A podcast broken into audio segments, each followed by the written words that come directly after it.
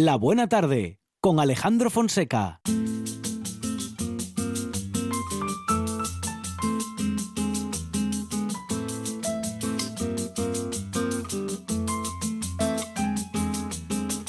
Miraba la ventana y soñaba con ser un astronauta pisando la luna y el cielo lo cruzaban galeones, delfines, cometas, falúas. Y en la pizarra el profesor dictaba los teoremas. Y en su cabeza sonaba el canto de un gorrión, pájaros en la cabeza. Salía siempre tarde y castigado por no estar nunca donde debiera. Y en casa le esperaban el tedio y la comida servida en la mesa. De fondo el rumor de un televisor y madre suspirando. ¿Dónde andas, hijo mío? Siempre en las nubes y nadie escucha el telediario pájaros en la cabeza y volar. A donde las ventanas siempre están abiertas, donde el humo de tus pasos nos enseña a vivir. Pájaros en la cabeza y soñar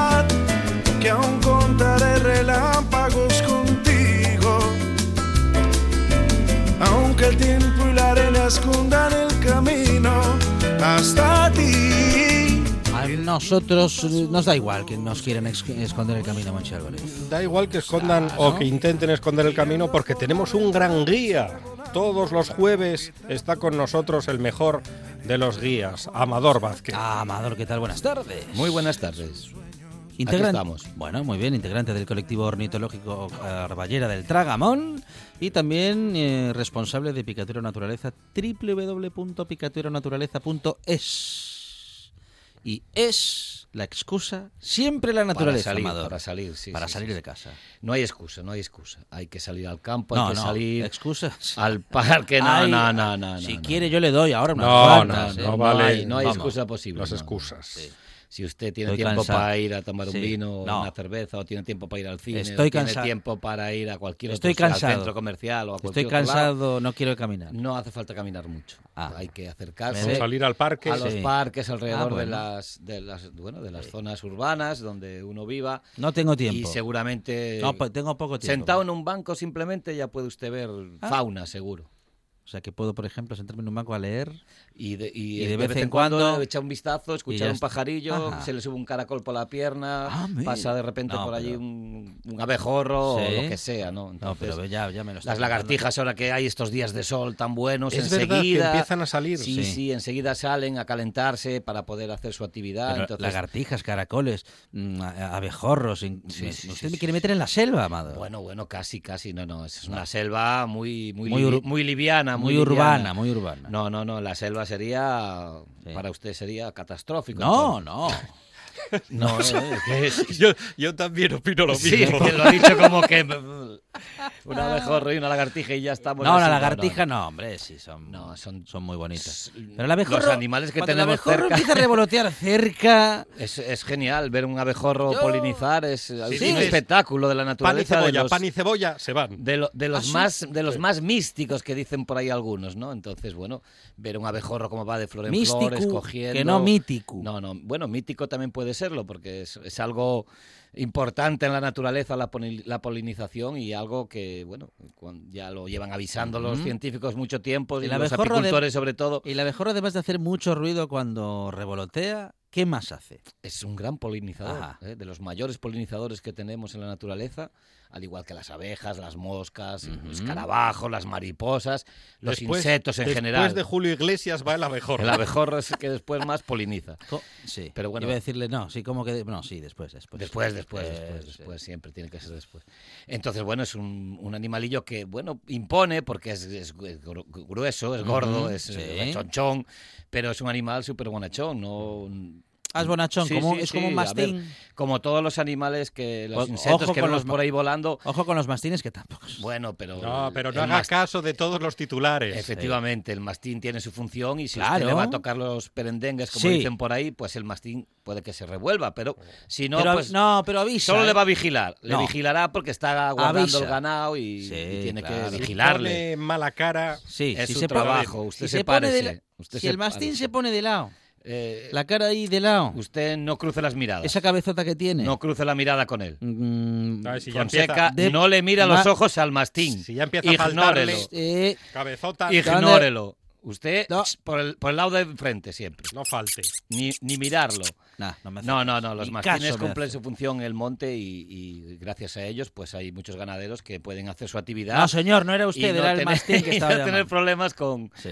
con depredadores, ¿no? Pero bueno, en el caso de los pequeños insectos, en este caso uno garandotón, pues eh, no hay que tenerles miedo. Es un poco paranoia que tenemos colectiva con los insectos, que si nos pican, que si el aguijón, que si... Claro. Normalmente, eh, si usted no les hace nada, nos ignoran, nos ignoran. Nos pasan de largo, pasan por ahí. Eh, yo me he pasado horas viéndolos revolotear entre las flores, abejas, abejorros, incluso avispas asiáticas. Y si usted no hace nada raro, los animales van a lo suyo, no, no, les interesamos. ¿eh? La avispa tampoco. La avispa tampoco. Entonces, ahora si usted está comiendo una fruta carnosa, jugosa, como un melocotón en un parque donde hay avispas, pues alguna se le puede posar en la, en la fruta porque eh, la- le atrae. ¿eh? Se Comen eh, frutas, comen cosas dulces, entonces, pues bueno, Un eso zumo. sí puede pasar, un zumo, cosas así que puedan atraerlas, pero salvo eso... Porque el, azu- el azúcar la- la- la- las Bueno, eh, el azúcar natural, la fruta Ajá. tiene azúcar de forma natural, ¿no? Claro. Es un azúcar, eh, bueno, que ellas tienen asimilada en su Ajá. dieta y importante o para sea que su si ciclo. tengo una bebida carbonatada, ¿no viene la avispa? Eh, O eh, igual bueno, sí. sí, porque tiene mucha azúcar. Ah, Entonces, bien, bueno, bien. al final. Al, Y a la sidra les... Ah, le al van fi- a la... al final- Uh, claro, la claro, sí, claro, el claro. alcohol también emite. Ah, le- La avispa le... alcohol. la cerveza, O sea, ¿Hay, suelen hay avispas también alcohólicas? Sí, sí, sí, sí, sí, están echadas a perder. Madre mía. No, porque tienen, tienen sustancias que las atraen, ¿no? Entonces, Ujú. bueno, esos aromas las hacen Ajá. ir y luego, pues claro, una vez se meten en el charco, pues, nunca mejor dicho, pues Sí. les, les cuesta, a veces acaban ahogadas en, en los vasos, Yo ¿no? si una mosca se me posa en el vaso, mal asunto. Ya el Bueno, vaso las es- moscas, ese se posan, vaso ya las no... moscas se posan en, en cualquier sitio. Ese es el problema. Ahora, si se, si es se po- escrupuloso. eh. si se posa una abeja o una avispa, no. Porque Bueno. como mucho viene de otra flor Y la mosca, pues a lo mejor también viene de otra o de flor. otro vaso. No todas las moscas van a la mierda. Con ah, perdón. sí, a ver. Claro, Al- claro, apúntelo. claro. No, No frase todas de las Amado- moscas van a la Frase de. Amador Vázquez, ¿eh? No todas las moscas. Hay moscas depredadoras, hay Sí. moscas parásitas, hay moscas que polinizan, hay moscas que comen otras cosas que, nos, que no son eh, desperdicios ¿eh? en todos los sentidos. La mierda pues tiene elementos que pueden aprovechar, pero pueden tener también materia orgánica en descomposición. ¿no? O otros elementos, fruta podrida también, incluso cadáveres. Usted sabe que hay la mosca, la famosa de, famosa de la carne que usan los, eh, los entomólogos científicos estos para los eh, Ujú, asesinatos y demás, para datar la fecha exacta en que murió, pues estas moscas ponen los huevos en la carne Ajá. y las larvas se alimentan. Eso sí que es heavy. Eso sí que es duro y es muy impactante, ¿no? Lo Más vi en que- un capítulo de CSI. pues con- seguramente, con porque Grison y es, las es moscas. muy típico, ¿no? No cené esa noche. de esa manera pueden datar efectivamente por el ciclo de la- del insecto que haya metido los huevos, pues pueden saber cuántos días hace que está el cadáver, ¿no? Porque es muy efectivo, ¿no? Hay, hay mos- moscas que detectan el cadáver a las pocas horas ¿eh? de, de estar muerto, entonces enseguida vienen, ponen los huevos y es el, es el ciclo de esta mosca. Entonces, bueno, hay muchas moscas y la verdad que tienen mala fama, pero realmente es un, un grupo de- de insectos muy interesante. La mosca verde. La mosca verde, la mosca verde es la moscarda esta que, Ujú. típica de que vemos en las en las heces de los caballos, en las heces de las vacas. ¿eh? Es así, es un poquillo. Sí. da un poquillo de, de cosa, pero Hombre. Pero tiene un color tiene unos colores alucinantes, igual que Sí, muchos sí. de los cuervos y Pero, de las sí- pero ya sabemos, hablábamos, ya las sabemos pegas, de dónde viene. esos irisados verdes metálicos. Cuando, no, no, claro, no. cuando la vemos volando por ahí, ya sabemos de dónde viene y a dónde va. Nosotros no, va- no, no. vamos a ir allí también. Somos muy, somos muy Fonseca. escrupulosos, somos muy Claro. escrupulosos a veces y, Sí. y cosas que son prácticamente muy normales y naturales, pues nos dan. Monchi Álvarez, nos dan seremos cosas. pasto de las moscas. Seguramente. pasto de las moscas verdes. Si se queda usted por ahí tirado, seguramente. Pero bueno, eh, cumple una función, cumple una función en el ecosistema y, por eso tampoco podemos denostarlas, ¿no? Eh, los insectos son muy importantes y no podemos hacer, bueno, eh, apología un poco de que molestan o que, de- que son animales que, que pueden ser peligrosos. El efecto Disneylandia, tantas Sí, veces bueno, comentado. También eso los, endul- los endulza, ¿no? La abeja maya y todas estas cosas endulzan a los animales, pero a veces dan una visión también bastante errónea de ellos, ¿no? Aunque sí nos los acercan, ¿no? También tiene esa función un poco de acercarlos, pero al mismo tiempo nos da una visión un poco errónea también de su forma de vida o de cómo son, ¿no? Entonces, bueno, ahí sí tendríamos que a lo mejor mirar de, de que se hiciesen cosas más eh, más realistas pero con el bueno pues con el cariz educativo y, y folclórico que se le quiera poner no no pasa nada porque se humanice a, los insectos para dar o a los animales para dar una visión de ellos o, o hacer películas o lo que sea o dibujos. Pero sí este mundillo debería de tener en cuenta o tomar nota de que es importante que demos una visión lo más realista de ellos, pues bueno, para que los, los pequeños pues los, los vean ya como son, ¿no? No les inventemos una imagen que luego ellos van a, a fijar en su cabeza y cuando realmente tú les explicas cómo son, dicen, no, te lo niegan, ¿no? Dicen, no, no, no, este es así, así, así. Entonces, claro, estas, estas cosas pues habría que pulirlas un poquitín para, bueno, pues para no generar estas dudas y demás, ¿no? Bueno, Como en esto, en tantas cosas, ¿no? Ah, el otro día vi una araña y no le hice daño. Bueno, ya está usted mejorando. Sí. No, pero ya hace, ya hace tiempo, ¿eh? La araña. Veo una araña pa- digo, pata no. larga. eh, la va, va el niño y digo, no, ¿dónde vas? Déjala. Déjala, déjala. Hazle una foto si quieres, cuéntale a tus amigos. Eso es. Pero, Socializa con ella. claro, come, si va, se va a comer los mosquitos. Claro, claro. es- Claro. La mayoría de las arañas son cazadoras y de esa manera, pues bueno, son controladoras de, de otros insectos que pueden caer en, en sus trampas, las que tengan trampas. Yo las tengo en las plantas de mi casa, en la ventana. Tengo la típica araña de hoja que se agacha entre las plantas y caza al acecho. No tiene tela, sino que eh, la- eh, caza camuflada y luego salta encima de, de otros insectos, ¿no? Entonces, bueno, son animalillos que si los tenemos hay que, bueno, hay que respetarlos porque forman parte pues de esa cadena que hay en nuestras plantas, en nuestras casas Ujú. o en nuestros jardines o en nuestros bosques o en cualquier eh, punto donde donde nos pongamos a mirar, ¿no? Qué maravilla cómo tejen. Esa tela de araña que no se rompe con el viento, que aguanta el agua. Qué Bueno, impresionante. tiene, tiene una, una fuerza bastante, bastante grande y de hecho, bueno, la están estudiando desde un punto de vista tecnológico porque, bueno, están intentando, yo creo que llevan años intentando, pues, eh, Imitar. duplicarla, imitarla para, bueno, para sacar ese tejido tan resistente por tan poca capacidad, ¿no? Por tan poca superficie. Eh, sí, es el- esa sustancia que genera la araña y que tiene esa capacidad de adherirse, de ser pegajosa, de ser resistente y luego pues esa digamos vir- virtuosidad que tienen las arañas para tejer De la una- noche a la mañana. unas telas en muy poco tiempo y luego de muchos tipos. ¿eh? Hay arañas que construyen de muchos tipos. Incluso hay arañas que hacen tela, hay arañas que no hacen tela. Incluso hay arañas que se agachan a una trampa con una tapita hecha de vegetales y se quedan ahí esperando a que salga, a que pase algún insecto y, y cazarlo, ¿no? Entonces, bueno, hay arañas de mucho tipo también, igual que moscas, es un grupo eh, muy extenso. No es un insecto, hay que recordar, es un arácnido. Ujú. Se diferencia de los insectos en su cuerpo. ¿eh? En vez de tener tres, mm, tres segmentos o tres trozos, tiene dos. Los insectos tienen cabeza, tronco y abdomen. Y la araña tiene el tronco y la cabeza junto y luego el abdomen. Son como dos bolas, ¿eh? en vez de tres bolas, podríamos decir. Pero bueno, son muy importantes también en, en ca- en casi todos los ecosistemas. Y aquí, bueno, tenemos arañitas eh, que nos pueden impresionar un poco, alguna tejenaria o alguna araña mm, eh, familia de, de la tarántula, que tenemos alguna tarántula europea que no son muy grandes, 5 o 7 centímetros. En Asturias. Eh, sí, sí, en Asturias. Pero claro, en el trópico, en otras zonas donde hay ya otras vegetaciones, otra biodiversidad más grande, pues hay arañas de tamaño considerable, ¿no? La famosa tarántula y otras que hay que, bueno, pues eh, como la mano de un, de un- hombre adulto y, y más, ¿no? Entonces, sí, ahí ya tendríamos eh, otro, otro volumen de, de arañas que sí podría, por una persona que sea un poquillo eh, recelosa de ellas, pues le podría causar, bueno, una inquietud. ¿Tendrán el sabor del centollo? Estoy pensando Ah, en... Porque el centollo... Sí, La verdad es que la Bueno, primera vez que alguien decidió comer un centollo tenía fame. tenía mucha fame. Sí. el consumo sí. de insectos está ahora muy en boga Ajá. y de hecho se está valorando que si será la, proteína del futuro, ¿no? Eh, ya sabemos que hay tribus eh, aborígenes, tribus... Mm. eh, eh, que los comen desde hace, bueno, siglos. eh, En México es- se es- están comiendo es desde parte de- siempre. sí, también, efectivamente. Entonces, bueno, es un- algo que está en, en Indonesia y en muchos sitios eh, del sudeste asiático, ya es parte de la dieta desde hace mucho tiempo. Y bueno, si se pudiese buscar un sistema de cría bastante bueno, eh, respetuoso y con, con miras a, a no hacerlo muy industrial, pues se podría pues ser una fuente de alimento bastante importante en caso de caristía de otras o como sustituto o incluso pues bueno para añadir a la dieta, ¿no?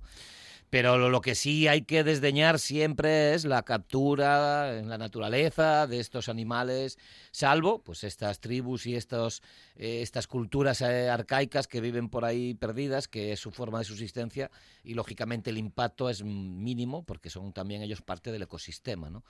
Pero claro, lo, lo traspoblamos a las poblaciones modernas, a la vida moderna y eso puede ser una barbaridad, ¿no? Entonces hay que mirarlo con moderación, ¿no? Vamos a escuchar la naturaleza, como lo hacemos siempre con Amador en esta buena tarde. Amador Vázquez, la naturaleza y la buena tarde.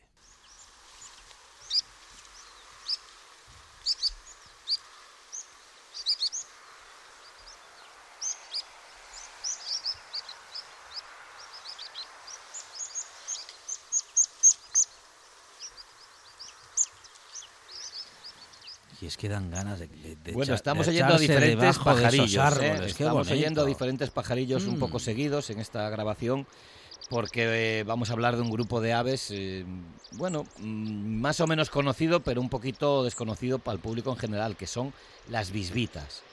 Las bisbitas son del grupo de, de las lavanderas, ¿eh? del Motacilae, son del mismo género y son aves que, bueno, pasan muy desapercibidas porque son aves pequeñas, eh, rondan los 15 centímetros de tamaño, 30 de envergadura, Mm. centímetros, y son aves que viven, bueno, a pesar de que todas ellas se mueven por el suelo más o menos, son aves que tienen un plumaje, bueno, pues mm, pardo con listados negros y blancos que las hacen bastante invisibles ¿eh? al ojo humano, salvo que nos fijemos un poquillo, porque sí es muy fácil verlas por el prado, pero hay que fijarse, ¿no? Son aves, como digo, de un tamaño pequeñito, pequeñito y mm, en, en Europa tenemos eh, 10 especies diferentes de esta ave y en Asturias podemos ver cinco de ellas. ¿eh? Cinco de ellas que son la campestre, la pratense, la costera, la arbórea y también tenemos la alpina. ¿eh? Bueno, como veis, cada una de ellas pues hace su nombre un poco referencia a su forma de vida, ¿no? la, campestre y la pratense son típicas de zonas abiertas, la pratense, que es como se denomina ahora mismo a la, a la bisbita común, que antes se llamaba bisbita común, ahora es la bisbita pratense, perdón, y es un ave que podemos ver en invierno por toda la campiña asturiana, en las zonas abiertas de praderas, tanto costeras como de interior. De hecho, pues las bisbitas que nos han visitado este año, pues ya se están yendo. Ya les ha llegado la época del, del apareo, del, del empezarles el celo y retoman el vuelo, se van de Asturias, de toda España prácticamente, y se van hacia el norte de Europa a criar, muchas de ellas en las Islas Británicas, en Francia o más arriba. Es un ave, bueno, por el, como decimos, por arriba parda con, con colorinos así mm, entre blancos y negros, con listados, y por abajo más clarita, pero también con moteados, ¿eh? moteados en el pecho y en el vientre y como bueno como la vemos caminando por el suelo la parte de arriba tan parda la camufla muy bien Eh, la bisbita pratense, perdón, la campestre es un ave veraneante. Tenemos de estas cinco que vemos en, en Asturias, tenemos dos veraneantes, dos invernantes y tenemos una que, bueno, podemos tener todo el año, aunque su población no es muy abundante, que es el bisbita alpino. Ujú. Bisbita alpino, que como su nombre indica, pues vive en la montaña, vive por encima del del límite de los árboles. Ah, no de sus posibilidades. ¿no? No, no. ah, bueno, a veces también, nunca se sabe. Bueno, No, vive por encima del límite donde crecen los árboles, en la zona ya de más montaña, con matorral, también con zonas de pradería, perdón, de, de brañas y demás. Y de esta manera, pues bueno, tenemos una pequeña población en Asturias que está todo el año y cría, pues también en, esta, en esa región, ¿no? El arborio es una de las aves que podemos también ver en verano y el costero también lo podemos ver en invierno. El costero también es poco abundante y como su nombre indica lo podemos ver sobre todo por las zonas del litoral, ¿eh? en los roqueros y en las zonas de, de, los pedreros de toda la costa, tanto de Asturias como Galicia, como el País Vasco y Cantabria, es ¿eh? de toda la cornisa. Y es una de las aves que vemos bueno, en menor número, ¿eh? junto con el campestre. Y el, el, arbóreo, que bueno, como su nombre indica, es el que más se sube a los árboles, todas ellas caminan por el suelo uh -huh. eh, para buscar alimento, pero el arbóreo pues tiene un poco más de carencia a, a, estar en los árboles, de ahí ese, ese nombre. Y todas ellas anidan en el suelo, en agujerillos del suelo, en oquedades, y son, un, bueno, pues muy buenos padres. ¿eh? La mayoría de ellos construye la hembra al nido, y incuba también la hembra, y los machos ayudan luego en el cuidado de las aves es Amador Vázquez y con él estamos siempre en la naturaleza con mucha seguridad y cada vez con más conocimiento. Amador, muchas gracias. A vosotros, chao. Estás escuchando. Estás escuchando RPA, la radio autonómica.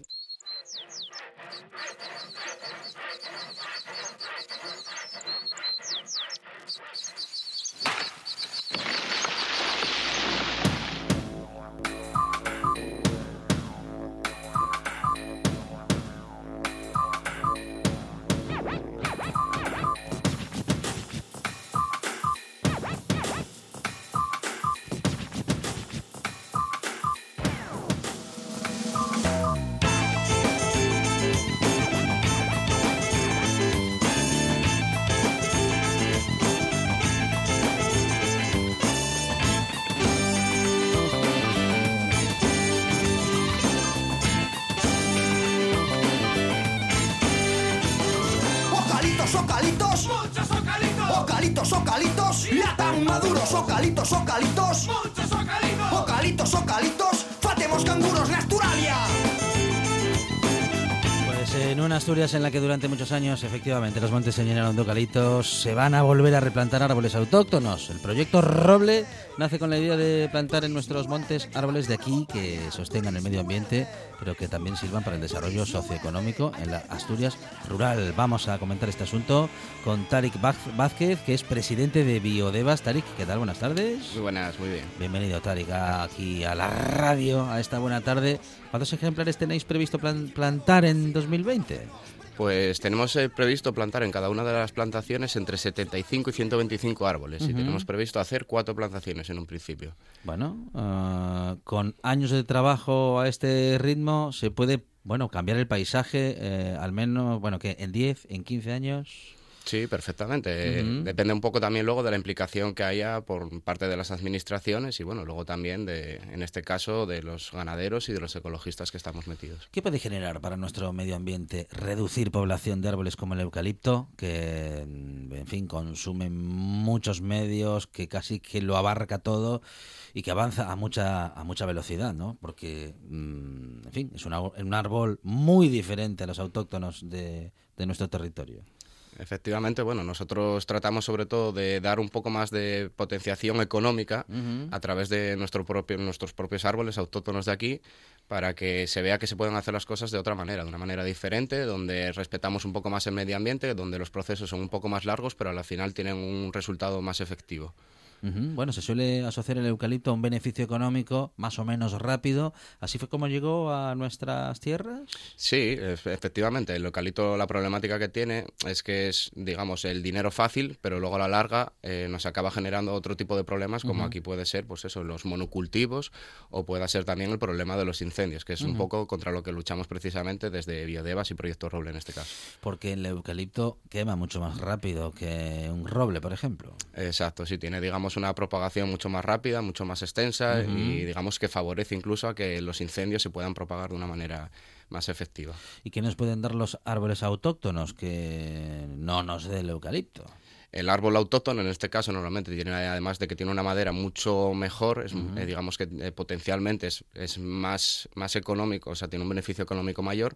Lo que pasa que hay que saber también dónde llegar a venderlo. Tenemos que buscar otro tipo de mercados y luego aparte también, pues bueno, eh, todo lo que es eh, los árboles autóctonos crean una biodiversidad mucho mayor uh -huh. que no, en este caso, árboles traídos de fuera. Y como decías, eh, Tari, que la incidencia de los incendios podría verse reducida. Exacto. Eh, Una de las, de las primeses que tiene es que, claro, es mucho más resistente eh, todo el tipo de madera y, digamos, la composición que tiene de los árboles que tenemos aquí, que no el eucalipto, que sí que es un propagador de, de incendios, se podría decir. Bueno, y en trabajo y horas de trabajo seguro que un montón, pero ¿y en dinero cuánto puede llevar a- cuánto puede llevar llevar adelante este proyecto? Bueno, eso depende un poco de las dimensiones que vayamos teniendo. Claro, eh, nosotros ahora mismo estamos empezando, eh, ya es el segundo o tercer convenio que tiene, digamos, Proyecto Roble dentro de con la administración y vamos cambiando diferentes hectáreas. Entonces, según las hectáreas que vayamos realizando, pues se puede implementar más dinero o menos dinero y luego también un poco también depende de, al final, eh, las, los ganaderos que se vayan involucrando dentro de esto, porque al final son los que están realmente manteniendo. El eucalipto dura, o sea, crece en 10 años muchísimo, ya tienes todo un árbol en 10 años, el roble tarda bastante más. Bueno, es una de las diferencias fundamentales, ¿no? Entre la, digamos, la vegetación autóctona o los árboles autóctonos y los que no lo son. Eh, Pero tú decías que, claro, con una con un- a buen ritmo de trabajo en 10 o 15 años ya se puede ver modificado al menos buena parte del paisaje. Exacto, sí. A ver, aquí lo interesante, lo que nosotros procuramos es eh, crear un sistema de silvipastoral, que se llama, donde lo que estamos intentando es, en vez de seguir, eh, digamos, dando beneficio a que se estén quemando los montes de una manera controlada, donde al final acaba degradándose, lo que hacemos es plantar ciertos árboles autóctonos para que estos favorezcan la, el- la creación de pastos, para el que el, el ganadero luego pueda, además, digamos, tener una facilidad a la hora de poder andar con sus ujú, porque esto modificaría justamente en la dirección en la que se necesita, porque hay muchos ganaderos que, bueno, que reclaman, ¿no? Por praos, para, pas- para pastos, que hay pocos, que cada vez hay menos, porque claro, la explotación que se ha hecho del eucalipto nos ha quitado buena parte de ese territorio que antes se destinaba, bueno, pues para el ganado y para que paste. Exacto. Un poco la problemática que tenemos en Asturias es que lo único que sale económico actualmente, digamos, es hacer el- la ganadería de- del vacuno. Entonces, ellos necesitan un pasto que normalmente pues no suele salir si no tenemos este tipo de sistemas, porque con el eucalipto lo que creas es que haya mucha más matorralización, cosa que en este caso el vacuno no puede llegar a comerlo. Sin embargo, si tuviéramos una cabaña ganadera de cabras o de ovejas, pues ellos sí que podrían, eh, digamos, alimentarse de algo mucho más eh, forestal, por así decirlo, tipo el matorral, que es lo que les molesta. ¿Hay otras experiencias similares a la, a la vuestra? Aquí en Asturias, que yo sepa, no, no hay ninguna. Es un proyecto piloto. eh, de hecho, bueno, nosotros desde Biodevas eh, estamos colaborando con Proyecto Roble, que son realmente los encargados. Nosotros, más que nada, nos ocupamos un poco de la labor del voluntariado, de darles difusión y de intentar ahora, más adelante, eh, digamos, eh, hacer crecer este proyecto y replicarlo en otros concejos. ¿Y no habéis mirado a otros países para ver cómo se había hecho algo parecido? Sí, efectivamente. yo- Nosotros desde lo que hablamos con Proyecto Roble, ellos habían sacado ya las ideas de otras zonas. Eh, no te sé decir ahora específicamente Sí, cuál sí. era la zona, pero sí que ya hay, o sea, esto no es algo que haya salido como tal nuestro. Lo que sí que tiene es que la característica especial es que nuestra orografía nos lo hace un poco más complicado. Entonces tenemos que ir probando poco a poco hasta adaptarnos a, a lo que realmente nos, nos dé economía. ¿El eucalipto ha dejado de ser un negocio?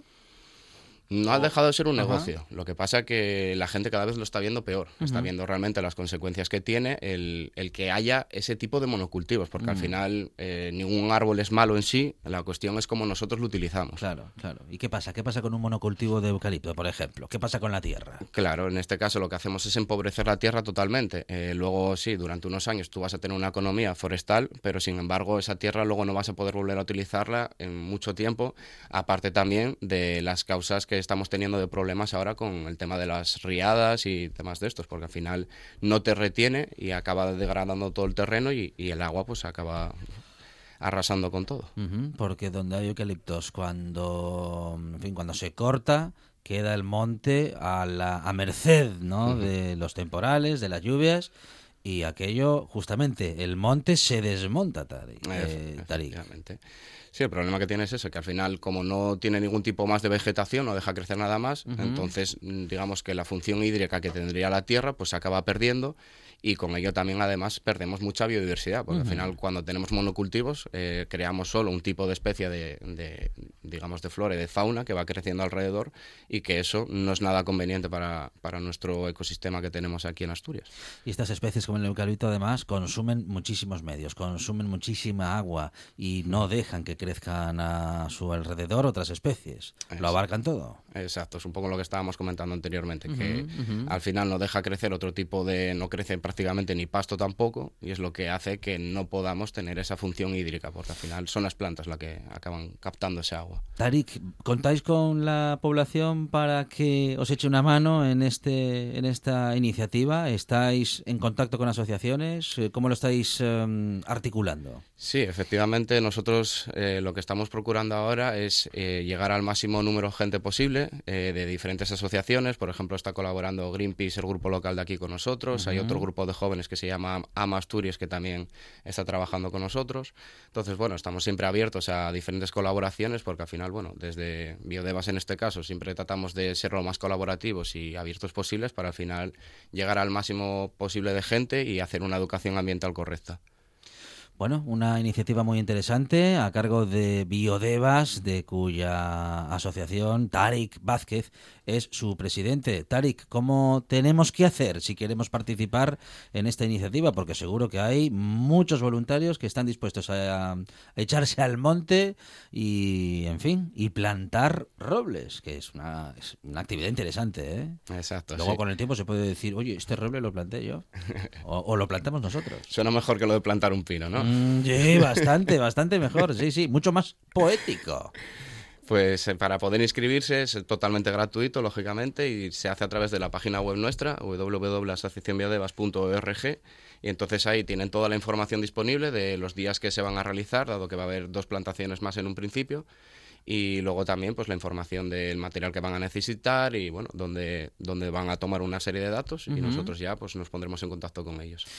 Tarik Vázquez, presidente de Biodevas. Tarik, muchísimas gracias y enhorabuena. Muchas gracias. Hasta luego. Gracias. La radio es información, noticias, actualidad. La radio es entretenimiento, es música. La radio es palabra. Pero sobre todo, la radio eres tú.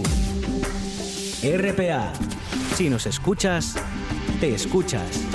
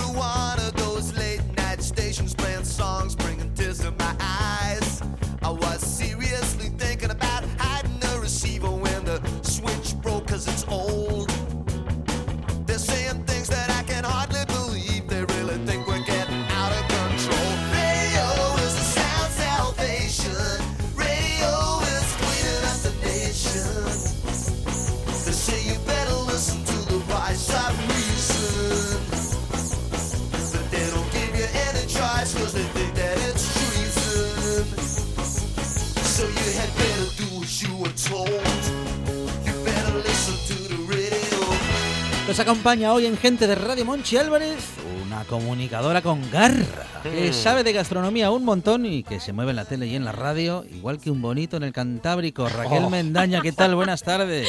Buenas tardes, ¿qué tal, chicos? Claro que... mm, El bonito se, que lo pienso, se mueve en el Cantábrico me- de maravilla. La metáfora, bueno, en fin. Pues a mí me, me ha encantado. se tome, ¿no? Me ha parecido súper bonita y muy gastronómica. Bueno, Claro. bueno, muy bien, muy bien. Bueno, ¿la radio o la tele, Raquel? Pues eh, yo ahora mismo la radio. La tele ya llevo descansando de ella porque, bueno, era muy intenso aquello. Seguimos grabando, lo que pasa que estoy detrás, ahora en producción. Y radio, dame radio, es mucho más bonito. Y está claro que si te escuchan es porque les interesa el mensaje. Y en la tele ya hay otros factores, ¿no? A veces no les interesa tanto y quieren ver más a la Mm. persona, por ejemplo. Sí, ¿eh? sí. O sea que la radio sería más pura que la tele. Por supuesto. En cuanto a comunicación, Sí, en estoy totalmente contenido. convencida. Ujú. La tele quizás, pues bueno, tiene otras historias, otra magia, otro otra movida, por decirlo de alguna manera, Mm. ¿no? Pero sí es verdad que yo me siento mucho más respaldada y más eh, realizada en la radio, porque sé que quien me escucha le interesa lo que digo, ¿no? Y cuentas con un espacio en la cadena SER y Mm. colaboras con nuestros compañeros Sí. de Desayuno con Liantes, Menudos Liantes, No me Rubén nada. Morillo y David Rionda. Y David Rionda, sí, que me dijo, pues eso, hace casi dos añitos, dice, ¿qué te parece hablar de los desayunos por el mundo? Y me parece muy bonito, porque además, a medida que hablo cada semana en desayuno, aprendo, y la verdad es que me encanta, me encanta lo que hacen, me, me parece una gente fantástica y muy profesional. Me ¿Y el desayuno español qué sería? ¿Tirarnos un café por la mañana así a toda prisa? El a la cara nos lo tiramos. El desayuno español es que creo que todavía no hay cultura del desayuno. Quizás las nuevas generaciones ya empiezan a comer bien porque saben que es la comida más importante del día, pero todavía no hay cultura del desayuno como otros países. Que va, que va. No nos tomamos tiempo por la mañana, lo dejamos Mm. para última hora, que esos, los últimos 15 minutos que me queden. Y luego, claro, no tenemos tiempo a Sí, nada. sí, yo la primera, doy consejos que no sigo, porque además como siempre voy como voy, efectivamente, moviendo el, el- el mar y moviéndolo todo, y al final acabas con dos cafés y un par de galletas, pero hay que desayunar potente, que al final es lo que marca el día. ¿eh? Mm, Bueno, a lo mejor también lo- dejemos lo de desayunar, Raquel, para poder Dime. parar un poquitín por la Mm. mañana, ese Ay, si se pudiera. de media mañana. Si se pudiera con el ritmo que íbamos todos hoy en día es muy Mm. complicado. ¿eh? Ese es el mejor cafetín si se puede, como Claro, dice. sobre todo por Raquel. tener el tiempo para hacerlo, claro. Claro, Claro que sí, claro que Y en la cadena SER, ¿qué nos cuentas? Pues en la cadena SER llevamos, eh, que lo hablamos hace un momento, eh, cómo pasa el tiempo, ¿no? Llevamos casi dos años y es la versión de No te quedes sin comerlo ni beberlo radiofónica. Por eso os decía que, que, bueno, es un, un espacio que va dirigido tanto al profesional como al civil, como yo digo, ¿no? El cliente final. Y lo que intentamos es eso, eh, se emite los viernes al mediodía y facilitar, pues bueno, eh, información de esos locales que tienen que visitar o esos productos que tienen que tener en casa. Siempre muy eh, focalizado a la marca Asturias, que ya sabéis que es lo que a mí siempre me ha movido, pero lógicamente, como también estamos creciendo nosotros, pues de vez en cuando damos recomendaciones en León, en Madrid, porque bueno, los asturianos nos movemos Ujú. y el fin de semana también hay que salir por ahí o el puente, pero fundamentalmente eso, sitios en Asturias, productos asturianos y de vez en cuando cositas de fuera. Recomendaciones gastronómicas, en definitiva. La marca Asturias. Mm. Me preocupa lo de la marca Asturias. ¿Los asturianos nos movemos de verdad o nos da cierta pereza mover la marca Asturias? A ver, en estos años que nos he visitado, mm, yo creo que ha habido cambios muchos y para bien. Yo noto muchos, muchos cambios. Creo que todavía eh, falta mucho por hacer. Creo, eh, bueno, yo como siempre, que es lo que me identifica la sinceridad abrumadora, sigue mm, faltando la asignatura pendiente de hacer unión, de hacer equipo. El resto de temas que estaban de alguna manera pendientes, ya la gente se da cuenta que tiene que venderse más, que tiene que venderse mejor, que hay que dejar cierta endogamia, abrirse, que no vamos a perder la autenticidad de esta tierra por tener un tipo de turismo muy determinado, por abrirnos más hacia afuera, ¿no? Pero sí existe todavía problemas para trabajar en equipo. Eh, a veces es complicado, quizás porque es un sitio muy pequeño y a veces hay miedo, pero bueno, también veo ciertas mejoras, no voy a ser tan, tan enanito gruñón. ¿eh? Ujú. Hablas de que en estos últimos años han cambiado muchas cosas y en su Sí. momento, Raquel, también contigo hablamos del conflicto Sí. catalán, hablamos de qué sucedía allí, tú que tienes mucha familia Mm, allí mm. y que nos podías contar de primera mano Sí. lo que sucedía, ¿no? Mm. Bueno, no sé si desde el punto de vista de los medios de comunicación Sí. o desde el punto de vista social cómo están las cosas en estos últimos tres años. Bueno. Mm, Igual eso no ha mejorado mucho. Bueno, eh, la situación sigue, sigue parecida. Ujú. Yo, bueno, tuve mis problemas, en su día lo dije, con mi Mm, familia, respeto mm. ante todo, cada uno tiene que tener sus, sus, sus ideas, ¿no? Eh, pero bueno, sigue la situación parecida en el sentido de que, de que hay mucho, muchos problemas, incluso entre las propias familias y amigos, por problemas políticos que sigo sin entender. Al fin y al cabo, hay cosas mucho más importantes, como salir adelante, como, como ayudar a la gente, por mucho que suene idealista y que se pierda energías en cosas que al final favorecen a, a la clase política, pues realmente es, es muy triste. Pero bueno, quizás ha habido temporadas más calmadas, pero bueno, en cuanto salga una noticia, Ujú, hay ujú. historias que no nos llegan aquí y que os puedo asegurar que, que el ambiente está, está tocadito. Bueno, bueno, Mm. bueno. Y volviendo a la radio, Raquel, Dime. ¿tu primera vez en directo? ¿Lo recuerdas? Sí, porque además era muy jovencita y no fue en. Asturias, fue en Cataluña. Y, y bueno, me, me acuerdo que tenía unos nervios horribles, pero me lo pasé muy bien al final y me enganchó mucho esto, mucho, muchísimo. Mm. Me encantó en Radio Cataluña, sí. ¿Se aguantan los nervios? ¿Cómo, ¿Cómo se aguantan los nervios? Porque claro, con los años se va aprendiendo un poquito, pero cuando no se sabe cómo controlarse... Mm, Bueno, yo es que como soy tan nerviosa, me cuesta tanto Mm, controlarme. mm. Pero claro, la diferencia es que antes eran nervios y ahora es emoción. A mí, por ejemplo, la radio, que se lo digo siempre a Echever, eh, me emociona mucho y me da mucho respeto, mucho más que la tele y mucho más que presentar un evento aunque tenga 100 personas delante. Fijaros bien lo que os digo. Fíjate. Sí, pero ya no son nervios, es emoción, es respeto. Es respeto. Y claro, Respeto por el micro Sí, y por los y sobre todo por hacerlo bien, porque os vuelvo a decir lo mismo, en la radio solo tienes la voz, no tienes la imagen, no tienes otro tipo de factores que acompañan y ayudan. Entonces, bueno, con los años vas aprendiendo a, a modularte y, a, y a relajarte, pero el respeto no se tiene que perder nunca, por ningún medio, lógicamente, sobre todo cuando comunicas algo. Pero la radio, in- insisto, me parece mucho más, más potente en ese sentido. ¿Y, y qué escuchabas cuando eras guaja el otro día? Ah, sí, el otro día sí, anda, anda, calla. Eh, pues escuchaba muchísimo a Gemma Nierga. Gemma Nierga me tenía flipada de la vida cuando era pequeña. De hecho, yo creo que llegaba a- al colegio, al instituto sin dormir. O sea, era una cosa tremenda. ¿Ah, sí? ¿Tanto te gustaba Gemma Nierga? Porque Muchísimo. Gemma hizo un programa nocturno Sí. que, que yo siempre digo que no lo hacía Gemma, Gemma Nierga, se lo hacían los oyentes. Totalmente de El, eh, acuerdo. Hablar por hablar.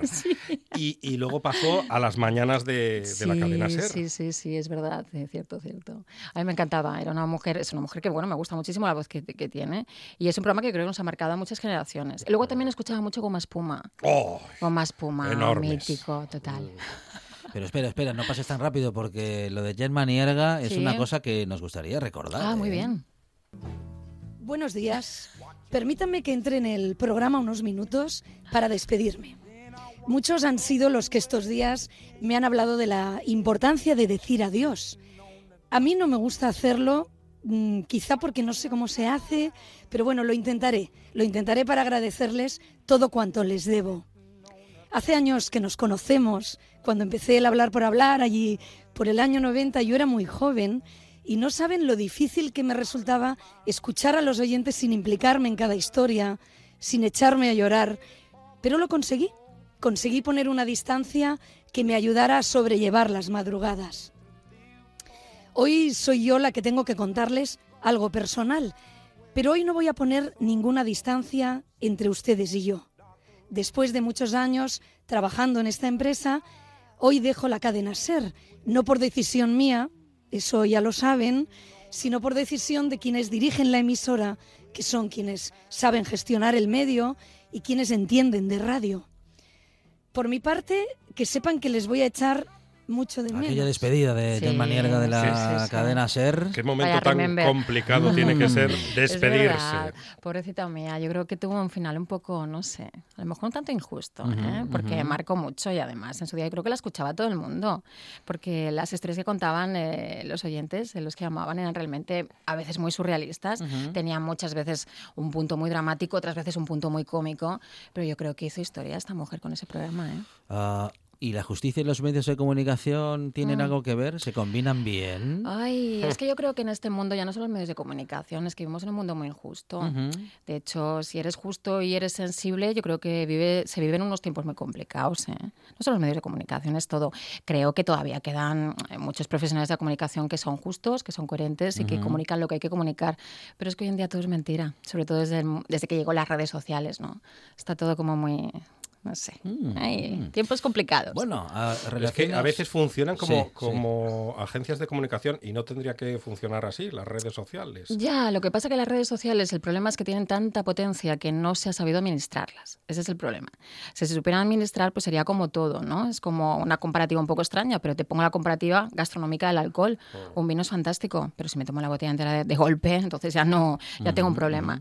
Eh, las redes sociales, pues bueno, yo creo que están marcando mucho un, un carácter de la, de, la, de la sociedad de hoy en día y afecta a todo, a todo. Yo creo que ahora mismo son los más potentes, lo que, lo- los que marcan realmente un poco el camino, ¿no? Y a ti el camino te lo marca la gastronomía desde hace unos años. La gastronomía y las redes sociales. Fíjate lo que, lo que os acabo de decir, porque realmente eh, nosotros donde más posicionados estamos es en redes sociales y es donde hacemos nuestra comunicación. Entonces yo ahora mismo a nivel profesional y personal me encuentro como en un poco en un, en un impasse extraño, ¿no? Como entre dos aguas o en tierra de nadie, por decirlo de alguna manera. Sé sacarle el jugo que a mí me interesa para las redes sociales, un jugo, un jugo sano para mi profesión, para posicionarme a mí y a mi equipo, pero luego veo toda la peligrosidad y la mentira que tienen, ¿no? Entonces es complicado, ¿no? Dedicarse a ello. ¿Todo lo que cuentas en la radio primero lo has probado? o- Sí, sí, sí. Reconozco que el otro día, y además se lo dije Mm. al chico, eh, no os voy a decir el nombre porque No, pronto iré, bueno. saqué un restaurante Mm. que no había estado nunca, pero tenía que sacarlo porque está muy de moda, pero lógicamente eh, ya he comido, como Ah, en la sí. cocina que hace esta persona en otro sitio, aunque no fuera su cocina tan personal, porque trabajaba para otro, y, y ha habido gente, lógicamente, del entorno que me ha dicho, tienes que ir porque es una pasada. Me ha pasado de que me llamen restaurantes o me llamen marcas que quieren salir y, y he dicho que no. Te inventas algo, por supuesto, pero si no hay lo que tiene que haber, que es alma, mm, mm, mm, no sale. no sale. Preguntamos lo que le gusta a Raquel Mendaya en la cocina. No, vamos a preguntar lo que no le gusta. Te Lo ponen no- algo y dices, esto no me lo como yo ni A ver, por un Ni- millón ni- de euros. Ni para anunciarlo en la radio. Es que yo, mm, esto va a quedar fatal, yo como de todo, me lo como Mm. todo, menos el mono, porque me, me- uy, nunca comería mono, de verdad, pobrecito mío. Eh, pues lo que no soporto, que, que claro que lo he visto, incluso en sitios que me ha sorprendido, es la falta de limpieza, pero es que me gusta todo desde pequeña, yo no le hago a nada. Los callos, el hígado Todo, los callos. Llevo tiempo escribiendo una guía que os voy, que la lanzaré, estoy segura, para que sepáis dónde se comen los mejores callos del mundo. Me interesa. Se apunta. Y a don Juan, nuestro técnico también. Y hace poco estuve en una cata de insectos que ya los había probado en México y me encantan, están muy buenos, que por cierto es el alimento del futuro, ¿eh? os voy advirtiendo. ¿A qué saben? Pues saben a gambita, saben a Ah, sí, el- saladito, a fritura, El andaluz. saltamontes. Sa- ¿Sabe a fritura andaluza el que saltamontes? sí, que sí, que sí. Daros cuenta que tiene mucho que ver con las gambas y con otros bichitos del mar. Entonces, al final es eh, apertura mental. Ya os digo, yo menos mono, lo que queráis. Y lo que no soporto, por supuesto, falta de limpieza. Es que no, es que la limpieza es, es, es sinónimo a, a cocina y a gastronomía, va de la mano. Y en este sentido, mm, ¿has tenido buenas sorpresas? Es decir, eh, digo, mm, ¿siempre buenos momentos? ¿O en alguna cocina has dicho, Ujú. bueno, mejor esto no lo cuento? Mm, Saltó Claro, claro, claro. Lo que pasa que, bueno, a ver, somos humanos, puede haber algún despiste, esas cosas lógicamente no, no se cuentan ni, ni en el entorno más íntimo. Pero gracias a Dios he de decir que, que donde más me muevo que es en Asturias y que muchas veces, en ocasiones, la gente tiende a, a malinterpretar, ¿no? Pues esas cocinas a lo mejor de chigres muy de pueblo, muy cerrados. Yo os puedo asegurar que son los sitios más limpios que encuentro y por regla general en Asturias, en ese aspecto, aunque falta todavía mucha profesionalización, quizás en el camarero o en ciertos eh, profesionales que hay en el ámbito de la gastronomía, de la restauración, a nivel limpieza no tengo queja. He visto peores eh, sitios en otras comunidades que no diré el nombre. Ujú. ¿Y qué tenemos que aprender eh, de otras comunidades? Porque, claro, seguro Ah. que aquí hacemos bien unas cosas y muy mal otras. ¿Qué echas de menos que si ves bien eh, fuera de Asturias? Bueno, en general, esto es mucho decir, Sí, pero bueno. mm, eh, bueno. lo que os acabo de decir, Ajá, aunque ya también está ajá. cambiando la profesionalización del sector, eh, que, te- que pasa, que, que- que pasa quizás a nivel nacional, ¿no? Es un poco como el que se metía a comercial, se puede meter cualquiera a comercial, mentira, un comercial es un profesional también, y el que se mete a camarero puede ser cualquiera, ¿no? Eh, en Asturias todavía faltaba mucho profesional, eh, sobre todo de sala, y ahora cada vez hay gente más capacitada, con idiomas, vienen unas generaciones muy potentes que entienden que es una profesión en toda regla y que tienen que estar muy formados. Pero yo creo que eso es a nivel, a nivel general. Y lo que he hecho también en falta, que también está cambiando, por eso os digo, desde que la última vez que os visité, las cosas se han mejorado para bien, es eh, saber venderse, ser empresario, ser comercial. Y la gente ya sabe venderse. No solamente hay que bien, son muchas cosas ¿no? para que un proyecto funcione. Restauración. Mm, mm. Dinos dos o tres productos asturianos inigualables, sin chauvinismo.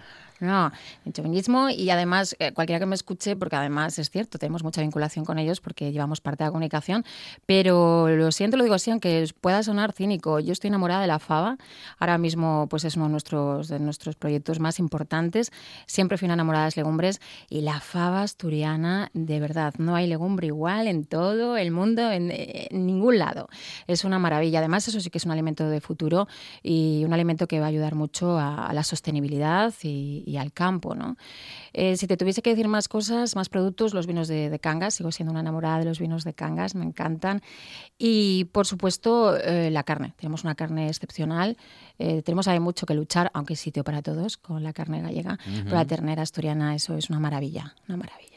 ¿Cachopo sí o cachopo no? Cachopo siempre. Claro. Yo os lo dije una vez aquí y hasta McDonald's. Ah. Tiene que haber de todo. El cachopo bien hecho es una maravilla. que sea como un cobertor enorme. Bueno, a veces cachopo. tampoco, porque si es verdad que si te hacen algo como muy grande, dices, ay, madre de Dios, va- vas para atrás. No, hombre, no. Todo en la vida es equilibrio, pero el cachopo es súper divertido, cada vez lo hacen mejor. Es una comida que además invita a tomar sidra, a estar con los amigos. Eh, no sé, a mí me encanta, ¿no? No, no hay que rechazarlo, pero hay que hacerlo de manera correcta, ¿eh? siendo limpios, siendo elegantes y con buen producto. Pastel, pastel de cabracho sí, o no. Ya, ya que vamos por los clásicos. Pero de cabracho, de Con- cabracho, ¿no? Con el pimiento de bote Que encima. sí, también. Todo menos mono, que ya os lo he dicho. Pastel de cabrachos, Gaya, que sí, hombre. Está buenísimo, es lo mismo, hay que hacerlo, hay que hacerlo bien y ya está. Pero si además los topicazos asturianos, como yo digo, nos ponen es- el mapa. Es que no pude evitarlo. Porque os Sí, gusta todo el mucho. cachopo, Fonseca. ¿Cuál es el fan de pastel de cabracho los dos? No, no, no, No, no. no, no, es aquí no, no. No. Es una máxima de Monchi Álvarez. En la, en la redacción hay algún fan, pero aquí no. Incluida la decoración con el pimiento de, de bote. A mí es que me encanta el pastel de cabracho porque fue lo primero que probé al llegar a Asturias Ah. y entonces me trae con muchos recuerdos y me encanta. Y todo lo que sea de pastelinos me encanta. ¿Qué, qué se atreve o qué no se atreve a comer Raquel Mendaña cuando va en carretera y tiene que parar en un sitio con es que una sé se tremenda? y el primer sitio en el que para dice, bueno, voy Mm. a, voy a quitarme la fame sin poner en Mira, riesgo mi integridad. Mm, mm, Es que para eso soy muy valiente y precisamente los sitios más interesantes que he encontrado ha sido la aventura. Y sitios de carretera, sobre todo en Asturias, lo bueno que tenemos es que tú te paras en un sitio de carretera que parece que no hay nadie y se come bien, porque aquí cocina bien todo el mundo. Y tengo que decir que soy muy suertuda, porque eh, también me pasa cuando estoy fuera de Asturias, por la zona de León o cuando voy para Madrid y cojo el coche, eh, que no voy en alza o en otro medio de transporte, y he parado la aventura. He tenido grandes experiencias. Yo creo que estoy tocada con la varita mágica. Ujú, sí, sí. Ujú. A mí eso no me da miedo. Es más, los sitios más auténticos son los sitios más sencillos, más humildes. eh, esos sitios a mí me dan mucho juego, mucho. ¿Y tenemos buena gastronomía en España en general? Hombre, por Dios, yo creo que es la mejor del mundo. Es que además no, no, no hay ningún país, si te paras a analizar, eh, lo sabe todo el mundo realmente, pero si además te dedicas a esto y tienes que estar reciclándote constantemente y estudiando, te das cuenta que somos únicos en el mundo.